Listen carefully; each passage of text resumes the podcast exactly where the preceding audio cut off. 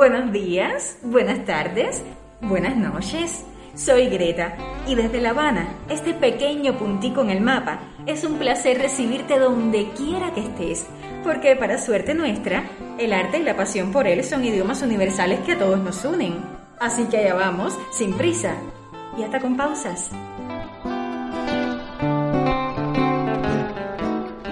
El arte debe confortar lo perturbado y perturbar lo confortable. Esta frase no es mía. Su autor es uno de los artistas más famosos dentro del tipo de arte del que estaremos hablando hoy. Por lo tanto, resume muy bien la filosofía de quienes lo practican. Street art en inglés, arte urbano o arte callejero en español. ¿Qué tan legal es? ¿Por qué es arte? ¿Acaso todos los grafitis que vemos día a día en nuestras ciudades son arte? ¿Qué hay con el vandalismo? Pasito a pasito iremos esclareciendo todas estas dudas. Por lo pronto, si me pidieran definir con tres adjetivos el arte urbano, diría contestatario, misterioso, arriesgado. Le paso la pregunta a mi casi tocaya Gretel y ya le doy la bienvenida a Uy, el arte.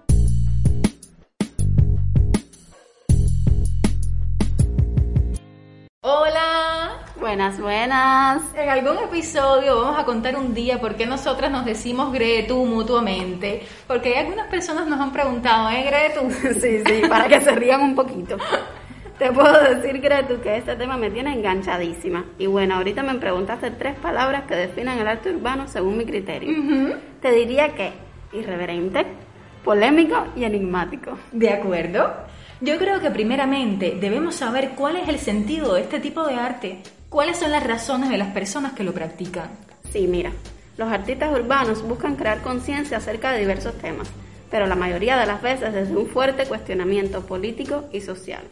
Y su escenario de acción es precisamente el espacio público de la ciudad, de manera que sus obras puedan ser vistas por todos. Por lo tanto, ellos no dependen de museos ni de galerías que se interesen o aprueben exhibir sus obras. nada de eso. Exactamente, y es que precisamente uno de sus propósitos es desestabilizar las normas, incluyendo el sistema artístico del arte. Dicho en otras palabras, no me subordino a las reglas establecidas por museos, galerías o casas de subastas. Hago mi arte en la calle donde habrá un público bien grande y garantizado. Y así digo lo que pienso.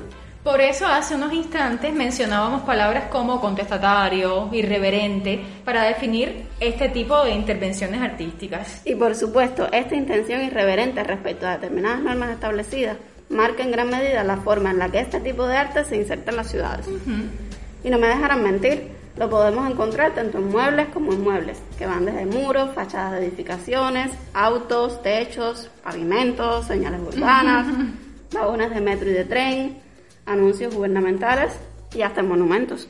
Muchos de estos artistas, Gretu, trabajan desde el anonimato y usan seudónimos y generalmente hacen sus intervenciones en la noche o la madrugada para que la luz del amanecer sea la que descubra sus obras delante de la multitud de personas. Sí, exacto. Y a eso súmale que a veces son obras hechas en espacios muy arriesgados para los creadores. A veces en edificios altísimos. Ajá, y todos esos recursos están encaminados a crear en el espectador ese estado de enigma, de choque y de llamada de atención en ese afán por visibilizar estos mensajes. Ahora, Gretu, algunas personas pueden tener esta duda. Todo lo artístico que vemos en las calles es arte urbano. O sea, Vamos a ver, la escultura del oso y el madroño en Madrid, la escultura Love en Nueva York o la Fuente de la India en Cuba, ¿son arte urbano? Pues claro que no. En la ciudad conviven también el denominado arte público, que son los ejemplos que tú acabas de mencionar. Estas son frutos del encargo o la planificación urbana de una ciudad o de eventos programados como por ejemplo bienales de arte, y los gobiernos y entidades públicas se encargan de conservar este tipo de arte. Por tanto, es duradero y está destinado a formar parte de la visualidad de esas ciudades. Bien diferente al tema que hoy nos ocupa, el arte urbano o callejero, que surge por libre y espontánea voluntad del artista, sin previo aviso ni encargo, es efímero o greto, o sea, de sí, puesto que muchas veces es borrado o destruido y puede estar, como ya hemos dicho, en lugares controversiales. Reafirmando una vez más su sentido contestatario y su carácter muchas veces ilegal. Ilegal. Llegamos a un punto clave dentro de toda esta historia, pero vamos a hacer una pausita. ¿Te parece, mi amiga? Sí, vamos. Se considera que el arte urbano es ilegal porque, como ya hemos dicho, no cuenta con autorización privada ni gubernamental. Algunos llegan incluso a considerarlo un hecho vandálico, un peligro para el patrimonio arquitectónico y la propiedad privada. Mm. Y entre detractores y defensores cabría preguntarnos entonces, ¿este tipo de intervenciones en las calles son vandalismo o son arte?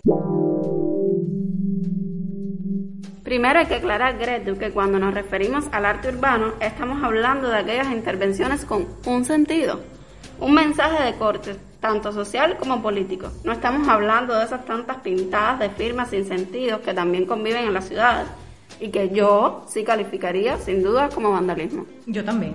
Ahora, volviendo al arte urbano y su tan debatida ilegalidad, yo pienso que este será vandálico en mayor o menor medida en dependencia del lugar donde se coloque. Tienes razón. No es lo mismo que un artista urbano pinte sobre la reja de protección de un negocio privado que que lo haga en un lugar que esté en ruinas, por ejemplo, o en un muro en las afueras de una ciudad. De modo que no todo el arte urbano rompe las normas cívicas ni profana el patrimonio o la propiedad privada. Y esto, por supuesto, podrá influir en su mayor o menor grado de aceptación por las personas. Así es. No obstante, Gretu, muchos de los artistas urbanos confiesan abiertamente estar muy dispuestos a romper reglas para transmitir sus mensajes. Esa viene siendo parte de su filosofía. ¿eh? Sí, sí, sí. Y además, el artista urbano más famoso del mundo, como mencionabas al principio, y el que aún no hemos dicho el nombre, tiene otra frase que expresa muy bien esa filosofía. Espérate que la tengo aquí anotada. Dale, dale, dale. Vamos a leerla. A ver, dale, empieza tú. Los mayores crímenes del mundo no son cometidos por las personas que violan las reglas, sino por las personas que las siguen. Son los individuos que siguen órdenes quienes sueltan las bombas y masacran aldeas. Y si nos ponemos a pensar, siempre se ha dicho que la creación artística no debería tener ni límites ni barreras. No obstante, como ya hemos dicho en otros episodios, en última instancia, la cuestión principal a la hora de definir si algo es arte o no va a ser la subjetividad de las personas. También cabría llevar esta reflexión por otro camino. ¿Acaso el hecho de que sea vandalismo le impide ser arte? El arte siempre tiene que ser algo legal. Bueno, yo te voy a responder eso con otra pregunta, Gretu. A ver, ¿Acaso no pueden existir intervenciones que partan de una acción ilegal, pero que posean al mismo tiempo un mensaje y una técnica sólidos, cuyo autor sea una persona comprometida social y políticamente, y que por tanto podamos considerarlas arte? ¿sabes qué? Eso yo te lo respondo según mi criterio con una rotunda afirmación. Sí. Entonces, si asumimos que eso puede pasar, la tan repetida contradicción de arte y vandalismo dentro del arte urbano, pues ya no tendría sentido. Sí, sí, en eso estamos de acuerdo, Gretu. Cabe la posibilidad de que existan intervenciones que puedan considerarse vandálicas y a la misma vez artísticas. Sí. Del mismo modo que muchas de esas firmas y pintadas sin sentido se quedan solamente en el plano del vandalismo, sin llegar a considerarse arte, por supuesto, como ya hemos dicho. Y tenemos que tener en cuenta siempre la relatividad de todas estas categorías, como siempre decimos, y no generalizar ni esquematizar. Y en este momento Mm. hay alguien que se va a sumar a esta conversación. ¿Quién será? Bienvenida, Jenny.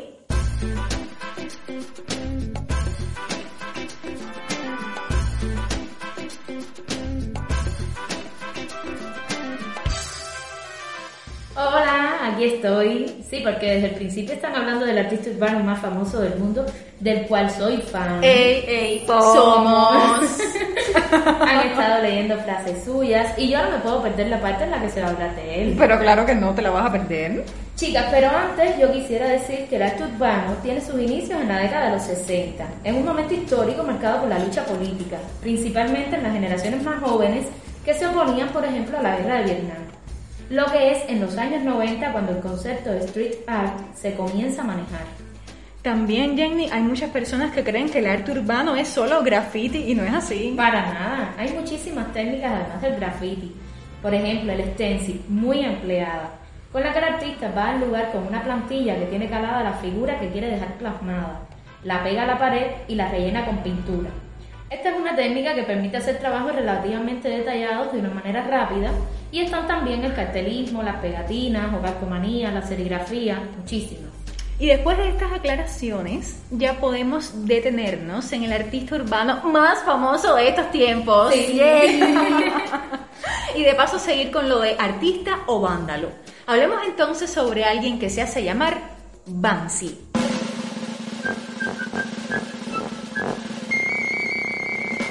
Los trabajos de Banksy son muy conocidos. Muchos quisieran toparse con ellos en alguna ciudad de este mundo y tomarse una foto junto a uno de los originales.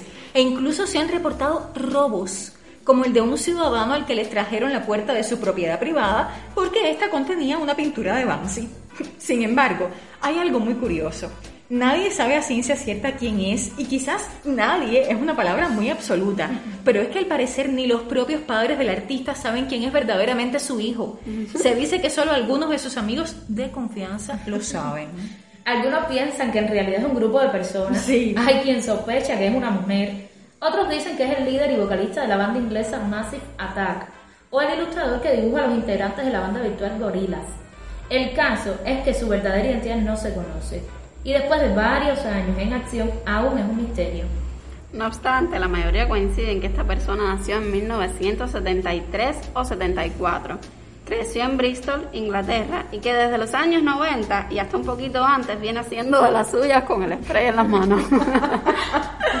Miren, sea un colectivo de personas o un solo artista, Banksy es un vivo ejemplo que demuestra que las intervenciones espontáneas en las calles sí pueden tener el calificativo de arte. Totalmente. Y ahora mismo, chicas, me viene a la mente una de las obras suyas que más me llama la atención, por lo menos a mí. Policías besándose. La conocen, por supuesto. Sí, Sí. Eh, resulta que en la pared exterior de un pub en Brighton, Inglaterra, amaneció un día con dos policías hombres uniformados pintados y besándose. Esto puede tener muchísimas lecturas. Entender la homosexualidad como una forma más de amar, brindar una visión humana de carne y hueso de las autoridades. Algunos puede ser que les molestara, de hecho, molestó muchísimo a algunas personas. El caso es que no pasó inadvertida. Sí.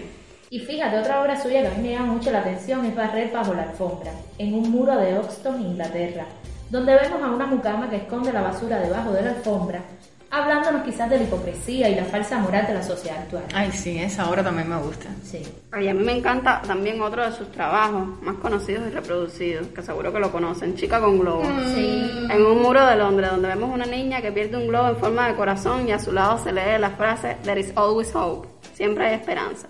Es este un mensaje positivo que también nos pudiera estar hablando de aprender a dejar ir las cosas o las personas. Y en un muro de Cisjordania, que es una zona marcada por los conflictos y la violencia, pintó Soldados lanzando flores, una obra con un claro mensaje pacífico, antibelicista. Es que los lugares donde él pinta, si se fijan, no son aleatorios. No, para nada. Sino que los elige en dependencia del tema que quiera tratar. Sí. No es manchar por manchar, garabatear por garabatear. En sus trabajos hay un comprometimiento político y social. Nos están hablando de la moral, el consumo, la discriminación. Por eso lo que él hace es arte. Y evidentemente alguien que vaya caminando por la calle y se encuentre con obras como estas, les va a llamar la atención, Sí, más sí, allá sí. del hecho de si este tipo de arte les guste o no. Todas nos invitan a reflexionar de alguna manera, a cuestionarnos cosas. No obstante, las autoridades son en última instancia quienes deciden qué se queda o qué se va de una ciudad. Sí. Sí. Y algunas de ellas han tomado una decisión. Bueno, no quiero que la ciudad esté pintada, eso la fea, es un arte ilegal. Vamos a crear espacios donde se autorice este tipo de intervenciones y será solo allí que sea legal hacerlo. Bueno, Miami es un ejemplo. Allí, en la zona de Wynwood Wars, se le ha dado lugar al arte urbano y, por tanto, reconocidos artistas callejeros a nivel internacional han ido a hacer sus pinturas, ya de una manera autorizada, legal. Sí, de hecho, Wynwood Walls se ha convertido en un lugar turístico donde el arte urbano es uno de sus mayores atractivos. Las personas van, se toman las fotografías con los murales, que por supuesto se ve que son mucho más complejos y detallistas que el arte que se hace en la calle a escondidas. Sí. Sin embargo, chicas, algunos artistas urbanos no están a favor de este tipo de iniciativas porque consideran que va en contra de la filosofía del street art, como habíamos hablado. Sí. Es un tipo de arte que supuestamente debe ser casual, que las personas se topen con él en las calles por sorpresa. Y además ilegal, para que los mensajes que se transmiten, muchas veces en contra del sistema vigente, pues tengan más fuerza e impacto. Sí. El caso es que no importa qué tipo de expresión artística tengamos delante, siempre habrá quien pueda sentirse incómodo e incluso ofendido frente a determinadas obras. Y esta diferencia de criterios, pues hace aún más rico el mundo del arte. Por supuesto, y bueno, por hoy nos despedimos. Hasta, la, próxima.